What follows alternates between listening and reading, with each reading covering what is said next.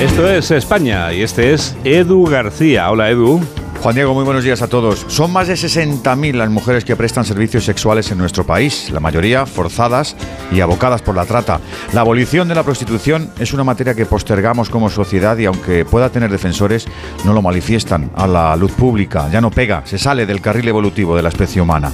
Pero no seamos hipócritas. Hay quien se ampara en la libertad individual para dejar una rendija abierta en este mal llamado negocio. Todos hemos paseado por el barrio rojo de Ámsterdam y todos, más que movidos por el escarnio y el escándalo que supone esa cosificación del cuerpo de la mujer, lo hemos hecho por curiosidad, por morbo y hasta por turismo. Una parada más. Por la mañana Museo Van Gogh, a mediodía la casa de Anne Frank y de colofón los escaparates. Los partidos españoles no tienen posición unánime, como sus votantes. Hay quien se horroriza al pensar que una ley pueda castigar al consumidor. Sea como fuere, hay que seguir dando pasos firmes, convencidos y siempre pensando en soluciones y alternativas atractivas para quien vende su cuerpo. Ellas son víctimas, aunque no lo sepan.